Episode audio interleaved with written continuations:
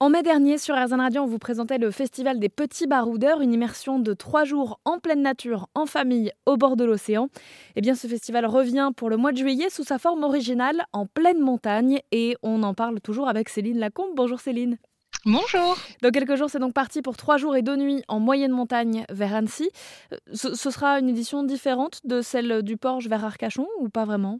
Donc entre nos deux festivals, il va y avoir euh, les, différences les plus grandes. Ça va être évidemment le milieu naturel dans lequel on va pas forcément faire les, tout à fait les mêmes choses.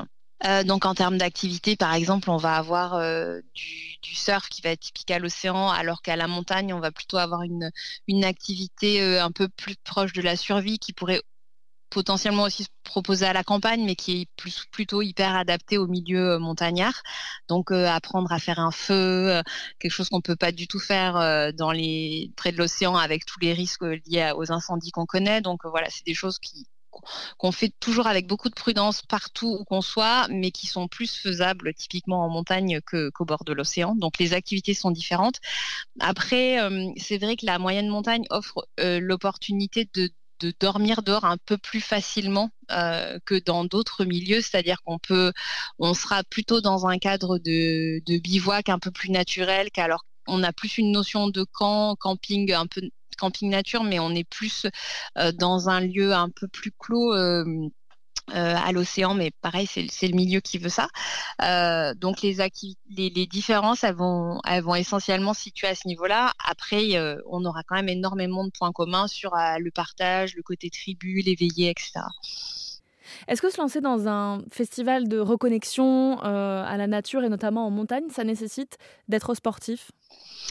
Non, pas nécessairement, parce qu'en fait, Effectivement, les, activités qu'on va proposer sur la montagne, euh, on, va avoir un peu de rando, un peu de, euh, grimpe, mais, euh, mais ça reste somme toute des activités qui sont accessibles à tout le monde et, qui sont largement faisables. On a des grands-parents, par exemple, qui viennent sans problème.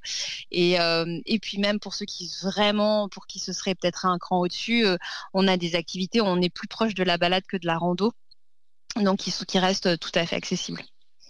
Quelle est l'ambiance euh, de ce festival des petits baroudeurs en, montagne? Avec plusieurs années de recul maintenant.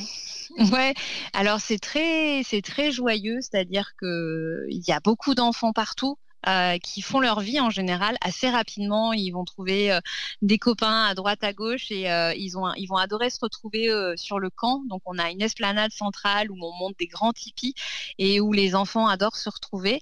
On leur laisse à disposition des, petites draisiennes. Vous avez des vélos sans les pédales et des petits vélos. Donc en général, ils font leur vie. ils vont faire d'eux-mêmes des petites cabanes, jouer dans les arbres. Donc ça grouille de vie, d'enfants, de d'éclats de rire. donc c'est c'est plutôt chouette. Et puis, euh, on se rend compte que les parents, ils aiment beaucoup se retrouver aussi. Donc, euh, bon, ponctuellement, c'est-à-dire qu'il y a les gros temps forts d'activité où, euh, chaque, où les groupes vont, partir sur leurs activités respectives, mais sur les temps des repas, le midi et, en, et le soir, tout le monde va se retrouver. Et, euh, et ce qui est assez fabuleux, c'est que ben, toutes les familles vont échanger et passer du temps entre elles, se rencontrer, euh, réaliser que finalement, ils ont sûrement plein de points communs à avoir choisi de passer quelques jours ensemble à cet endroit-là. Et, et en général, il y a des très belles rencontres rencontres qui se font. Donc c'est vraiment une très convivial. Il euh, y a ce côté humain. J'imagine que hum, proposer aux gens d'aller euh, euh, quelque part vivre, entre guillemets, dormir dans la nature pendant quelques jours, il y a aussi une dimension de sensibilisation euh, à la forêt, à la biodiversité, à l'éco-responsabilité alors, c'est assez, assez, naturel, c'est-à-dire que c'est des choses qu'on infuse à travers toutes finalement nos activités, euh, certaines plus que d'autres. Donc typiquement, on travaille par exemple avec euh, l'ONF qui va faire une activité euh, qui sensibilise à ce que ce qu'est la forêt, comment on, on, gère une forêt, comment quels sont les arbres qui sont coupés, ceux qui sont gardés, les différentes essences de forêt, etc. Pareil sur sur l'atelier qui est plus proche de qu'on appelle les petits Robinson, qui va s'apparenter à de la survie à hauteur d'enfant. Évidemment, on sensibilise à la rareté de l'eau, à attention au feu en forêt etc. Donc, je dirais que de nombreuses activités euh, reprennent ce thème, mais finalement, je dirais que le fait même d'avoir choisi d'être dans la nature et dans un environnement comme ça fait que les, valeurs sont diffusées tout au long.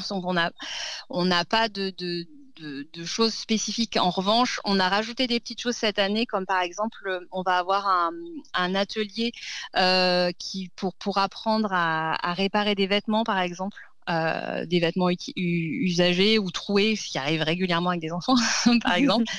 Euh, donc voilà, donc on, essaye aussi de mettre l'accent, mais, mais en, avec cette notion de sens. Donc il faut que ça reste une activité, que ce soit quelque chose où on apprend, où on découvre, etc., moins que de la théorie.